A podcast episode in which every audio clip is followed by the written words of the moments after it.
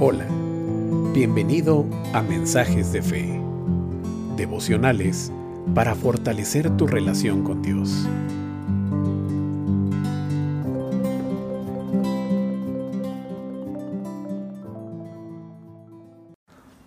El devocional de hoy tiene como título Elige perdonar.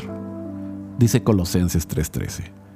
De modo que se toleren unos a otros y se perdonen si alguno tiene queja contra otro.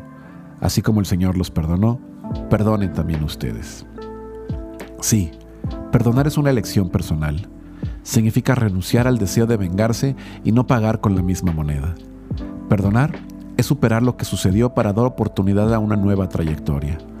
Cuando perdonamos, estamos superando el pasado y dando una nueva perspectiva tanto al prójimo como a nosotros mismos. Perdona y serás perdonado.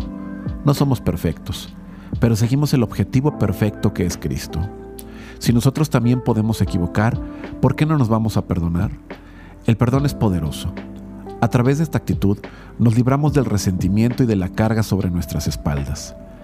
Perdonar no es ser compasivo con la injusticia ni ignorarla, todo lo contrario Perdonar es tomar una actitud valiente, ya que se está consciente de que sucedió algo equivocado, pero se tiene la disposición de superarlo. Fuimos perdonados primero. Jesús perdonó nuestros pecados. Nuestro destino era la condenación y la muerte eterna, pero Jesús eligió. Él prefirió perdonarnos. Él se entregó a sí mismo a nuestro favor. Somos fruto del perdón. Somos libres del pecado. No guardes resentimientos. Perdona. Quita la carga de tus espaldas.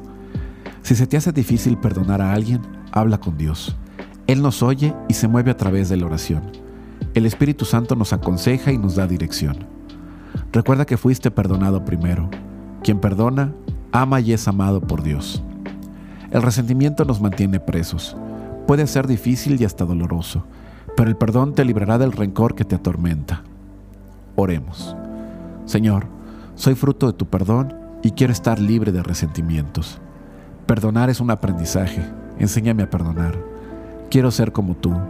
Quiero amar y ser amado. Sé que el perdón es parte del amor.